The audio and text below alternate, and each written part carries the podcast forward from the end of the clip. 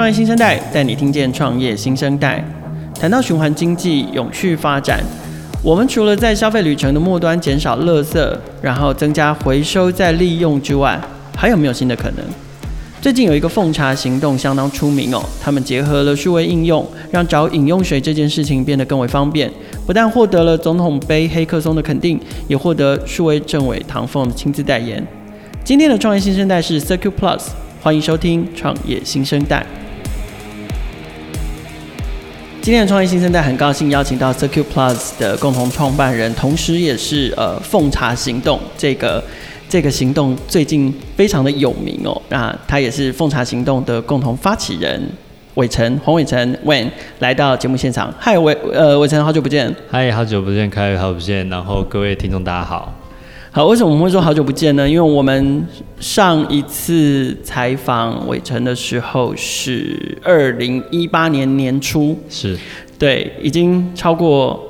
两年，将近两年半了。对对，然后那个时候他完全是在做不一样的事业。不过在我们跟他深入聊之前，我还是想要先请先请 Wayne 跟我们聊一下，就是呃，先说说奉茶行动好。奉茶行动最近实在是太红太红了，你们又得了那个总统杯黑客松卓越团队。嘿，然后呢，我们的我们另外一位。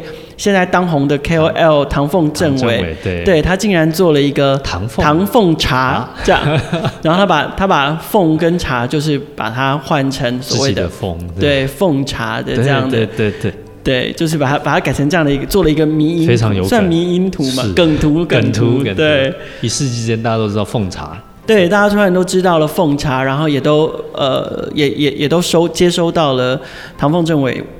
呃，为奉茶行动的代言这样子，没错。OK，所以先聊聊奉茶行动，我们再聊聊你现在做的事业。是奉茶行动，其实啊、呃，我不晓得现在在这个呃听 Podcast 的伙伴的年纪哈。那但但对奉茶对于我来讲，其实它是一个属于台湾呃。各位伙伴，对，这个也美好的一个回忆。奉是供奉的奉，对，茶就是茶叶的茶，啊，有人可以叫红蝶红，然后红蝶对，红蝶哦，其实就是一个台湾很优美跟好客的一个文化，就是早期对。资源不多，是，那就是有有人发心愿意供水哦，给这个过路的旅客。来喝一杯水，那也许可能那些场景是在这个大树下、公车亭啊等等之类的一个区块。因为以以前的以前的生活，第一个可能最古早、最古早的时代，那时候可能还没有汽车，没错，大部分是步行，步行或者是呃牛车、马车，对。对，那所以就会在郊外，在道路旁会有人会有人奉茶，这是。然后，但随着时代的演进，虽然交通工具变得发达了，没错，可是。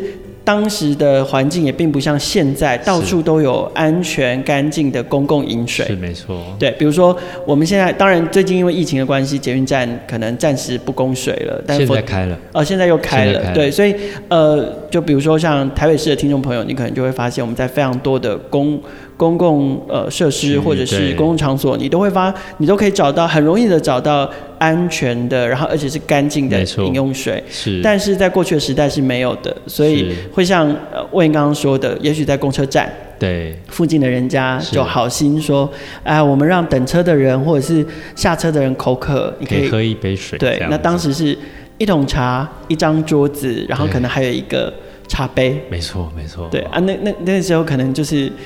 茶杯都共用了，现在就不会，现在就会就就，就现在就鼓励，对，鼓励你自己带自己的这个保温瓶，然后去装水这样子。对，那那演化到现在的奉茶行动呢？所以其实当然，我们刚才也在一开始我们也在跟呃开大概呃有先聊，简单分享一下。其实奉茶行动是来自于在一八年啊、呃、下半年啊、呃，我自己本身也是这个荒野保护协会的解说员职工。对，那我们在带领民众进滩的时候，永远都会发现这个保特瓶。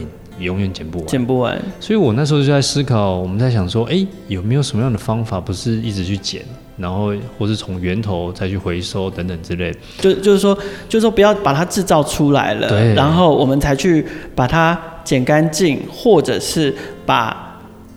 使用完的空瓶拿去回收，回收有没有办法在它被制造前出来之前，我们就减量它的生产，对，妥善的一个使用。对，所以那件事就回回到一个点，就是如果我们要喝水，我们有没有更永续的喝水方式，而不是拥有了一个瓶子，喝完一小时然后就把它丢掉？对，因此我们就要想到这个，就是说我们如何结合现在的科技，我们大家现在人手都一机嘛，那有没有可能结合科技 Open Data 的力量，让想找水、想装水的人可以很快速的知道身边哪里有水装？对对，而且这个更重要的是一个很有趣的，我们当时在想这个问题啊，如果今天这个呃 APP 打开，嗯哼，哇，就一开起来，结果最近的水站要走两公里，我相信可能大部分的听众就不可能吗？我就去 选 Seven Eleven，然后打开来，然后就是挑一个自己喜欢的就买矿泉水。对，对所以其实我们在做这样的一个奉茶行动，它后面希望要除我们有点挑战性，那是那个方便性。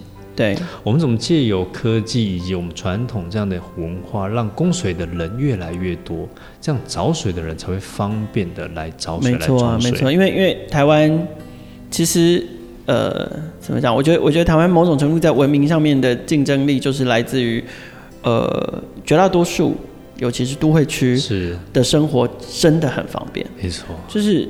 呃，你你你需要的资源，呃，尤其像便利商店的系统这么发达，然后共享单车，然后呃共享机车，是都这么发达，交通四通八达。你想要，你想一个，就是你想到什么东西，基本上你你你可能半个小时，最多一个小时之内，你大概就垂手可得。你一定想办法。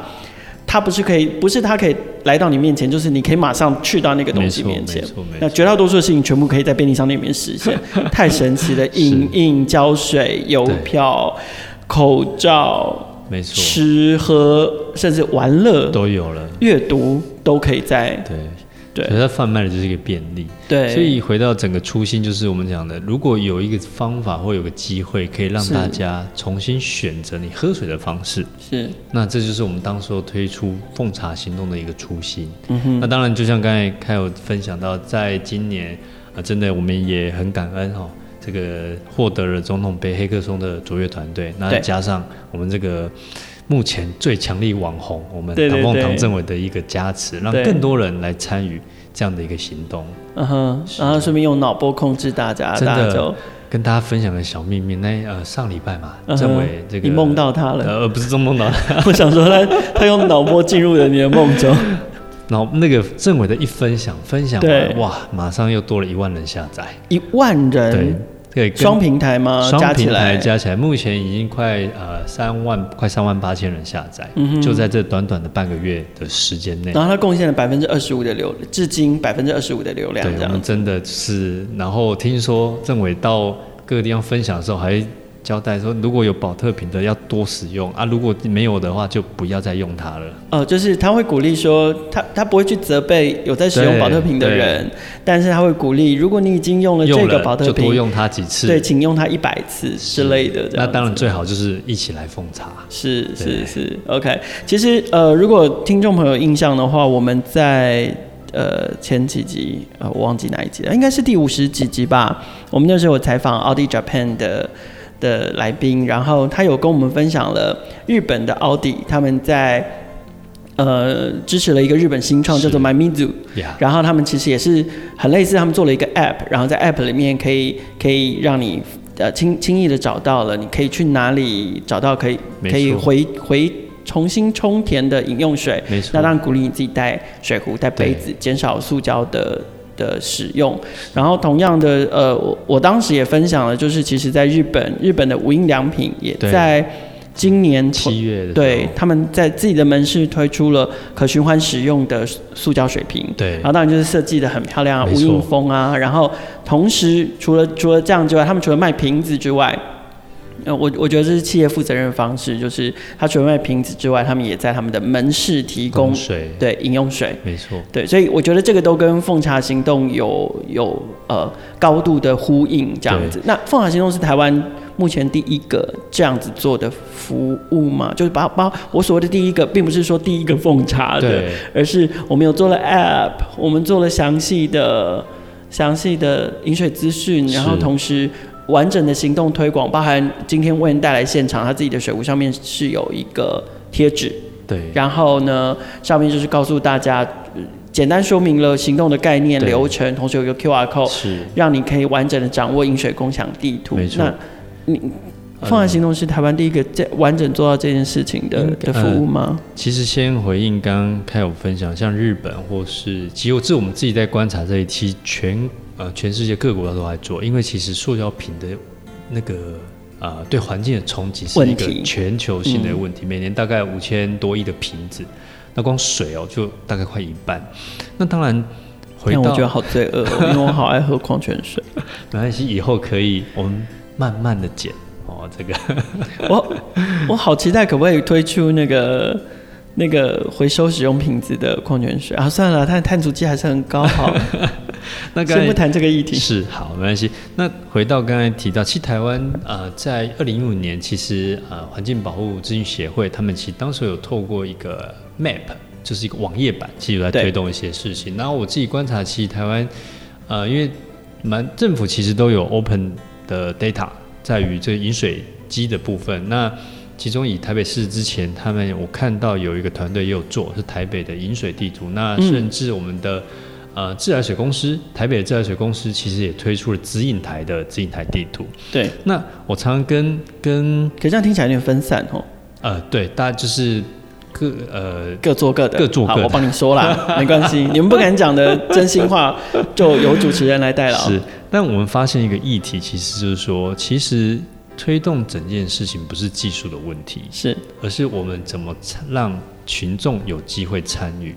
我们两常引用政委的一句话，就众人之事必须靠众人来组织。是，所以回到为什么在奉茶这一件事情在，在呃目前其实备受到大家的一个关注，其实来自于我们当时抓了几个点，那个点就是一定要跟大家有关。因为就像我刚才讲，它是一个回应到你内在的一个永续的一些行动。对，所以如果它只是一个技术上，我让你知道资讯，这只有得到资讯，那你会不会做？为什么要去做？其实会有一些落差。所以我们当时候在推动整件事情的。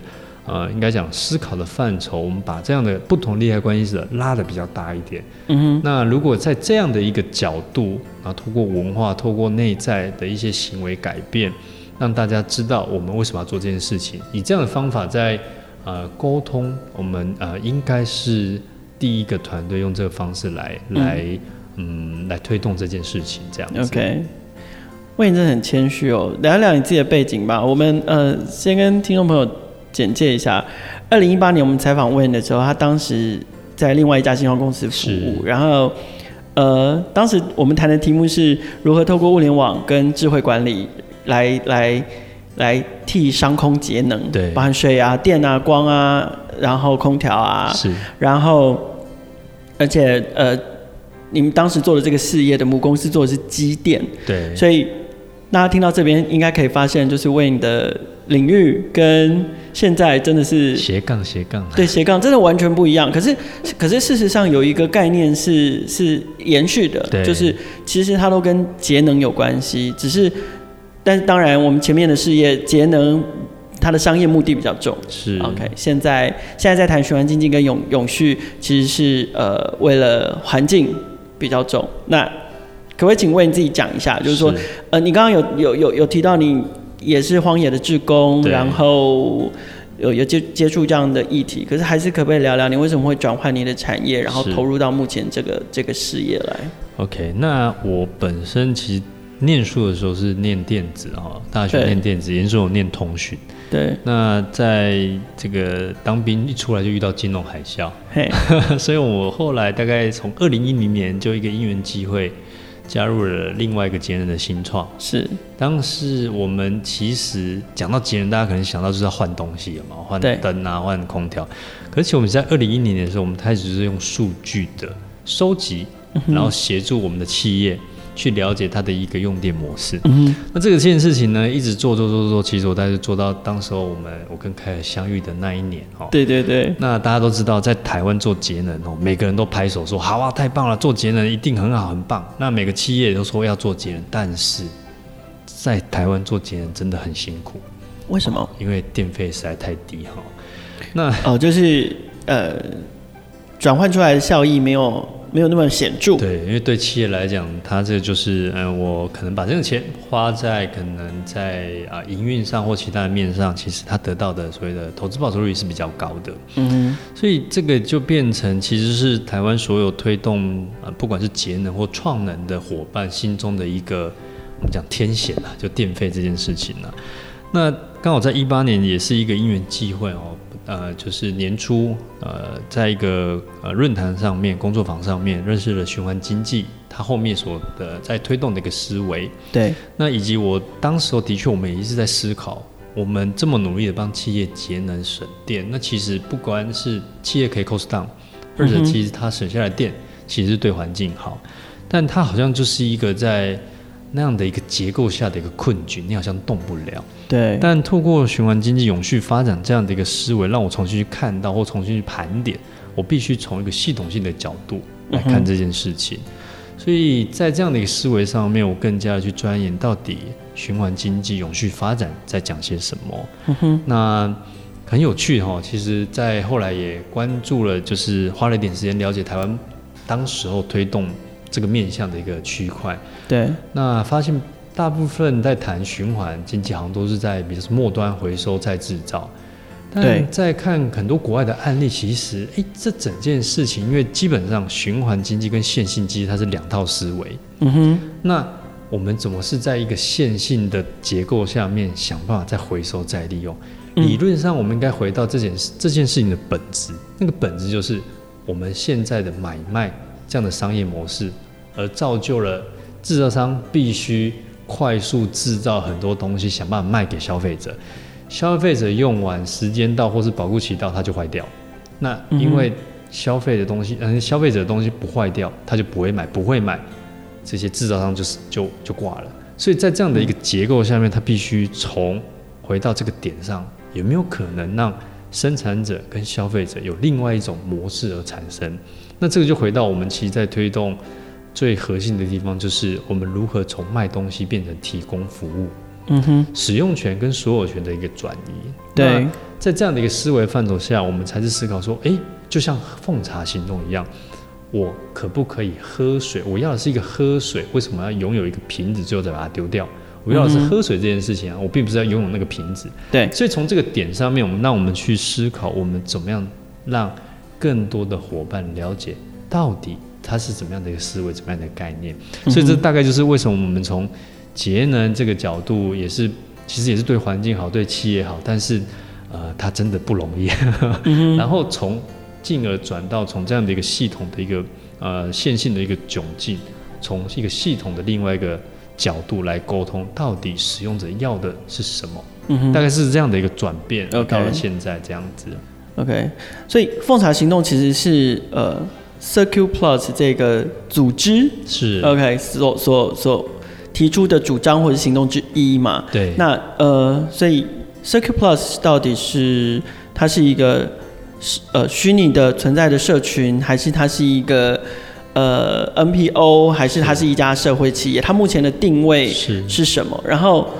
对，可可不可以先聊啦？就是 What is Circuit Plus？OK，呃呃，Circuit Plus 我们是一间社会企业。哦、oh,，OK。那其实我们在刚开一九年在成立 Circuit Plus 的时候，我们就在想这件事情，说我们如何透过智通讯这个科技的力量来推动循环经济。那就很像是我们做循环经济的目的是因为我们要永续发展，这是那个坏那个初心。所以，我们常常在聊一件事情，就是说，如果二零三零、二零五零，我们要迈向那样的一个环境或那样的一个世界的时候，到底我们现在该怎么做？是。那既然到时候是一个，也许产业都跟现在产业都不一样的时候，我们如果你用一个一个产业角度来做，似乎好像不容易跳脱出既有的框架，原来的那个线性。没错。所以我们当时就是以一个叫做呃。呃，循环经济的创业生态系社群这样的角度开始，uh -huh. 因为其实呃，伟成自己的学习是这样，从线性迈向循环，最大一个差别就是从过去线性的模式是自己好就好，所以会造成很多外部的冲击跟呃这个成本是往外丢的，环境成本、社会成本也好。但我如果要迈向永续发展的时候，它必须是一个利他，大家一起好。嗯，所以就是要利他共好的概念。对，要伙伴关系，要合作。我们必须去找些找出重新你需要什么，我需要什么，那我们怎么样让这个环境或让整体可以更好？更重要是用商业的角度来推动循环。嗯，这就是我们当时候在呃成立 Circuit Plus 一开始，在可能伙伴或是外界伙伴对我们认知是，哎，这是一个社群，然后好像。就是呃，不断的办了一些沙龙啊、工作坊啊，好像就是一直跟大家分享，哇，什么是循环经济啊？为什么要做这件事情啊？对对对，确实是，确实是。我呃，其实我观察 Circuit Plus 跟跟凤凰行动一段时间，是那为什么我我我我呃，第一个我认识伟成那么久了，然后第二个我也不是我也不是因为。你们最近得得了黑客松，跟看到唐凤，我才知道你在做这件事情。只是我也其实一直在观察，就是说，因为我从我从侧面看，我也是看，但不沙不想说，嘿，就是这到底是你的业外的，比如说当志工，是就是回馈社会的一个行动而已，还是是一个一个呃你的你的新创，还是是你的一个事业？OK，我。就是也看蛮久，然后一直看到最近，然后我哎好越来越清楚了，我才想说哦好来找你聊一聊，对找找你聊一聊到底 到底你要怎么运作？对对对，到底到底在干嘛？怎么运作？所以确实是一刚开始看我也是保持相同的感觉，就是说哎好像就是不断的倡议，然后看起来很像是你的你的回馈社会的做法，但是它看起来好像不是一个一个。呃，正式的事业这样。是，是，对，所以呢，所以后来，所以你们你们就是定位定义是社会企业，只是说，因为呃，像你讲的，必须要要打造一个利他共好的生态系，所以呃，等于是说，在外面所呈现的会是一个不断的在倡议永续或者是循环经济。议题的的一个社群跟组织，但事实上商业定位上面还是以商呃社会企业的方式下去运作。没错，因为其实，在整个推动，就像我刚才一开始呃有提到的，自己好到大家一起好，所以很多既有的伙伴关系，它必须被重新打打散重组。那甚至是说，光我们去厘清为什么要做这件事情，其实我自己的观察，过去我们自己在做。To B 的生意的时候，嗯，大家很容易就直接跳入跳到一个结论，说我们要做什么。对，但是很少去想说为什么我要做这件事情。嗯哼，像我记，我应该记得当时两年前，应该有跟跟 Kyle 分享过这个小故事。当时我们在就是在推荐数据收集嘛，然后要做就是拖 IoT 等等。对，就有一间这个传统大厂，老板就拍桌子说：“我今年这两年我就要做 IoT。”但下面一直主管都不晓得为什么我们要做 IoT，因为他不晓得。透过数据收集以来，他到底要做些什么事情？嗯，所以这也是为什么我们在一九年会用一个是一个社群比较柔性的角度出发，是因为我们必须先一起来思考为什么我们要做这件事情。那这件事情厘清了，我们才有可能来谈。那我们到底要怎么做？哦，可是这个真的跟过往你创业的经验很不一样哦，因为因为其实你的前我我们认识的时候，那的你前面服务的那个公司，那个那个新创其实是。呃，我我如果没记错的话，其实就是类似内部创新的方式 spin off 出来的一个服务。对，那这个一定跟你过往创业模式不同，是不同的。对，那呃，这中间你没有怀疑过，或者是你没有迷惘嘛？因为你得花这么多时间，然后包含你讲的，你因为必须要利他共好，所以你必须要跟很多不同的 stakeholder 是利害关系人一起讨论。没错，没错。那也就是说，这样其实是会拖长你创造或者是诞生对一个完整的服务概念的时间。是，你你你完全没有疑惑过，或者是害怕过说啊，为什么要这么做？这样对，就是哦靠，以前做一个产品六个月专案管理，然后就是对，然后 top down，然后就开始我就开始 sell，然后可是现在不是。对，就是，其实这个是蛮有趣的一个我们讲的思维的转变啊。这个东西的转变就来自于你想要做怎么样的事业，以及你想要产生怎么样的影响力。那当这件事情我们清楚了，我所谓清楚就是对于呃不同的路径一定会带我们走到不同的地方。那重点就是对我们对于整件事情的未来的想象、想象跟那个愿景。那样的影响力是不是我们想要的？嗯哼，所以我们常开玩笑，我们有点让大家觉得我们在绕远路，嗯、但实际上我们都知道这一块砖，我们讲的尤其什么这个千里之外嘛，始如始于足下。对，我前面这块砖如果没有垫下去，我是走不到我们想要去那地方。嗯哼，所以在某个程度上面，呃。呃，这个说没有怀疑当然是不可能的啦。那当然只是说在一开始我们在整个定锚上面，我们就定得很清楚。那差别只是是到底快还是慢，达到我们的一个预期。嗯哼。那所以也真的蛮开心，我们原本。以目前现在的一个状态，大概是当然也是比我们预期的呃更快速的发生了一些社会的一个劳动跟社会的影响力。嗯，所以这个部分的目标有超前，有有有超前，我们也超前部署了。OK OK，那 Security Plus 的运作模式，我们如果说回到它是一家社会企业，它的它的包含了它除了呃听起来奉茶行动其实是一个倡议跟一个行动，没错，它应该不是真正的能够拿来支撑，甚至。投入到商业体系的服务或产品，那呃，Circuit Plus 这家公司，它真正能够存续的所推出来的服务或获利模式是什么？商业模式是什么？那你们要服务的对象是谁？OK，那当然呃，其实呃，先回应刚刚呃 Kyle 的一个问题，奉茶行动其实它本身在我们的思考范畴，它就不单只是纯倡议，它其实对我们在在思考它的一个。商业模式在做的事情是一个价值转换，那个价值转换就来自于我们怎么让愿意装水找水的伙伴做这样的事情，然后同时去认识也是呃这个支持环境友善的店家，它是一种呃叫做把精准的客户带到精准的呃店家的一个区块上，所以它本身其实回到它的一个本质，奉茶行动我们在做就是你不源头。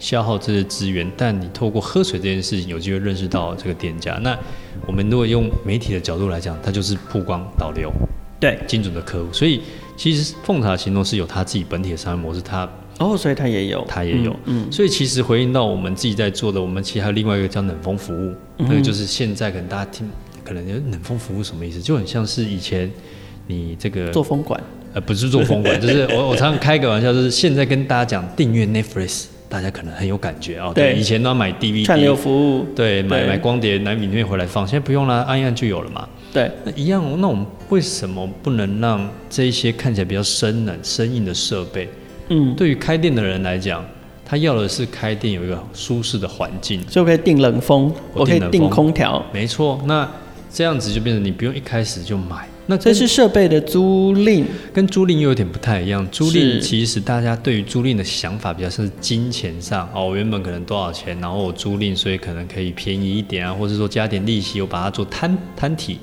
但回到我们在谈的冷风服务，它谈的是我如何让一台冷气机。在生命全产品生命周期的期间，它的资源可以更好。Okay, 打刚一个比喻，就是说我我如果是自己要开店的，我买了一台可能不是一一级品牌的，它既浪费电，又可能容易坏。但对于我们这些使用者，它也许就是用了两年三年。那透过我们过去就是这些设备，我们都一样会收集数据，对，所以我们可以去。对于这些设备，这跟你的背景其实是对结合，其实就是我们过往在做的那些是从节能，因为这个东西就是什么，客户要节能，它重点它在于的是我要省电。那嗯，有趣的事情是，那就跟你怎么用这些设备有关了。所以它并不是要拥有那些设备，然后花了电再来节电，没有，它要就是我要亮灯，我又要我对我又要灯亮，我又要风冷，对，然后我又要成本低，对，其实。对，所以回到那个点上，回到客户的想法，就像我刚才前面讲的，使用权跟所有人，他要的其实是使用它，而不是拥有它。是，所以 Security Plus 我们另外一个服务就是冷风服务，提供这一些想开店的伙伴，你不用再去花大钱买设备，然后满不平都丢。像今年的疫情，你可能开个一年就倒了，那倒了以后再怎么办？这些设备你都投资下去了，那怎么办？对对对，所以它是一个透过这样的一个呃。模式来跟大家讲哦，什么叫做产品及服务？什么是不要拥有它而使用它？所以订阅冷风，我我我花的钱跟设备没有关系。没错没错，那给大家一个数数字，当然说以这个三年的的时间哈，如果你是使用冷风服务跟你自己买，那你空间大概是二十平的话哦，大概你一开始如果自己买大概要花大概将近十五万，嗯、但是你用冷风服务，第一年大概只要三万多，第二年再加一万，再加一万，所以你三年下来只要五万多，嗯嗯、所以那是一个对于使用者来讲省到了钱，对于我们提供服务的，我们也得到我们该有利润。更重要的事情，因为它是我们提供是一级节能的设备，对，省到了电，对环境好。这就是我们一直在思考的循环经济永续发展，在谈的社会经济环境，我们怎么样共赢？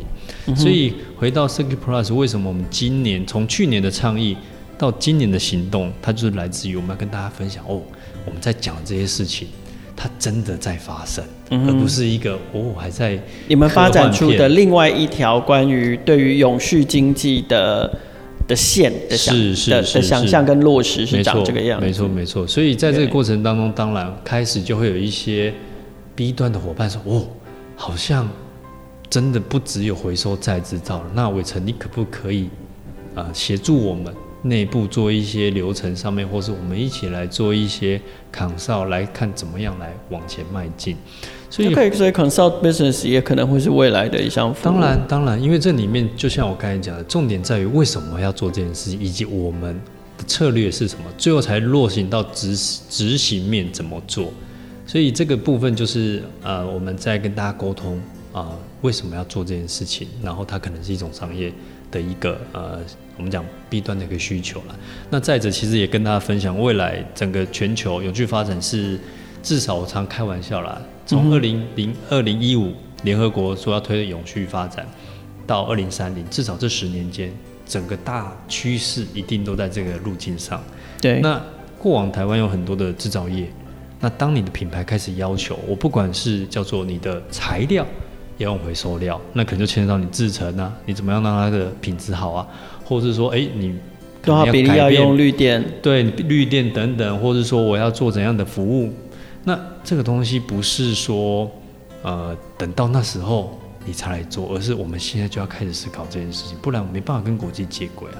所以其实，在我们服务的一些 B 端来讲，它其实开始已经更加的呃往这个方向来前进，这样子。OK，那如果是这样看起来，你自己怎么看待呃 Circuit Plus 未来的发展？我们重心都会只放在台湾吗？还是说你觉得？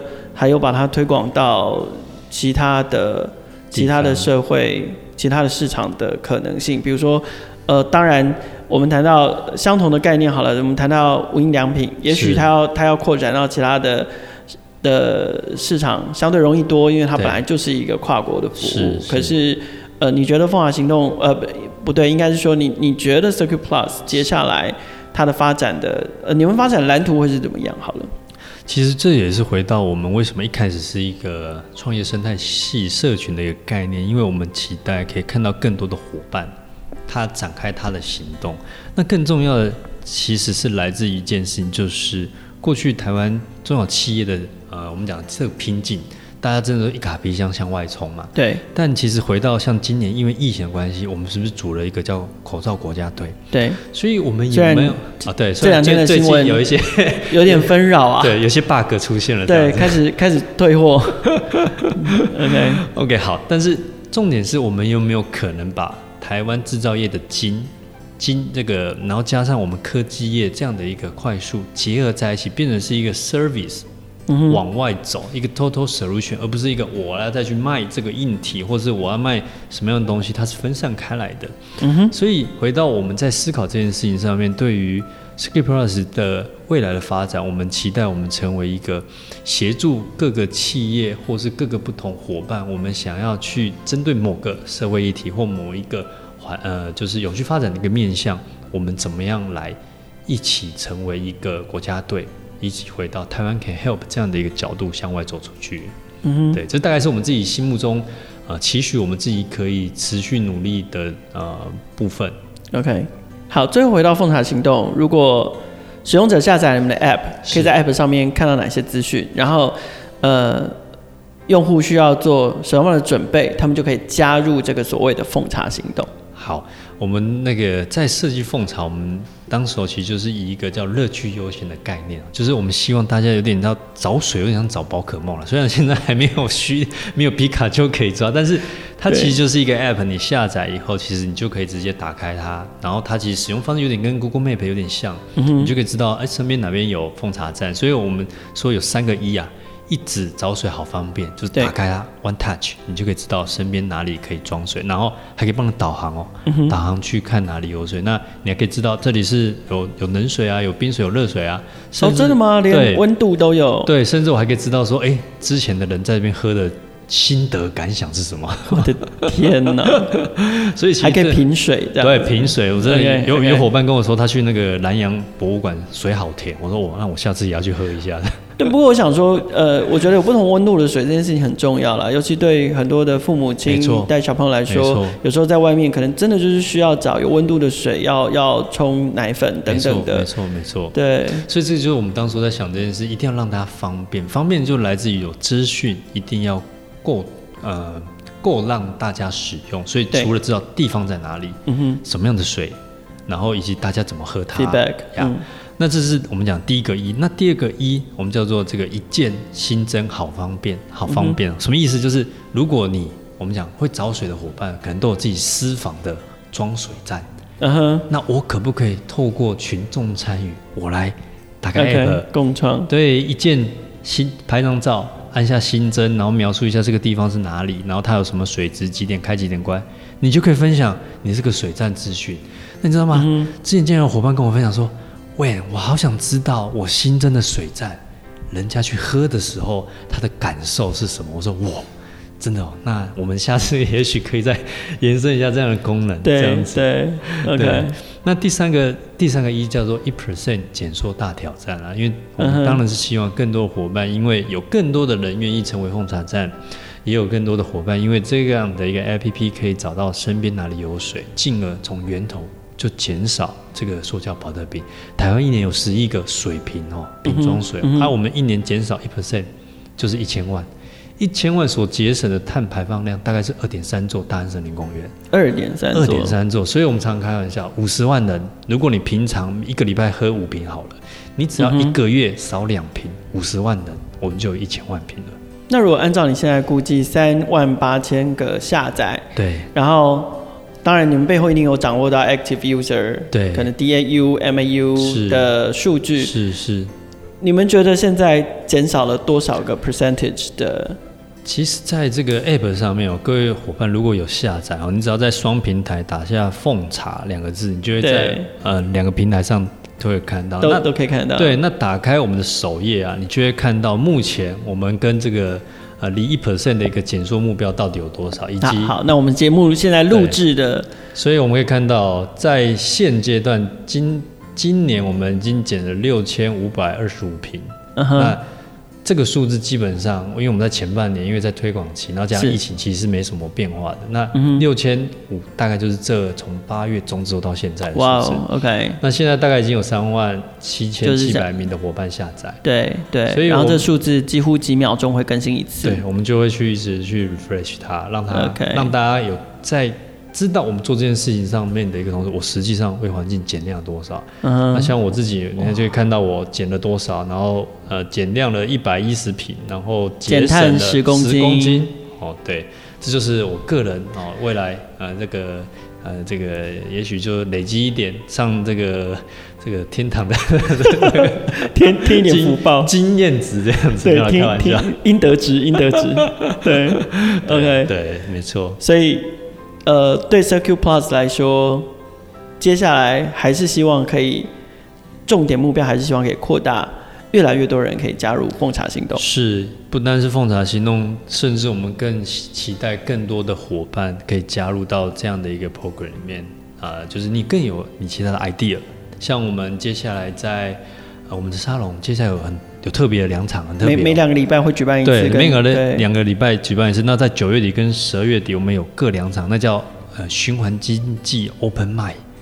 为什么？因为我们希望你有 idea，你有想法。就来提点。但对，但是你也许平常就是跟人家讲，人家听不懂啊，你到底讲什么啊？欢迎大家可以来到我们的这个舞台上，跟大家分享你想做什么，你看到了什么。对，这就是我们期待可以看到更多的种子不断不断的发芽。那大家成为一股力量，继续向前。对。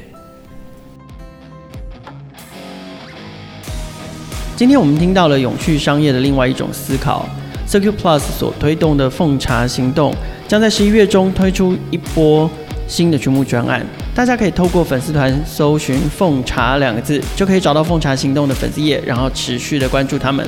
当然，也邀请大家共同响应奉茶行动，下载他们的 App，携带水壶，从需求端就一起来减少塑胶制品的消费与制造。创业新生代在 KKBOX、SoundOn、Apple 还有 Google Podcast 等平台都有上架，每周都会固定更新，也欢迎大家加入创业小聚的 Telegram 来跟我们互动。敬请锁定创业新生代，带你听见创业新生代。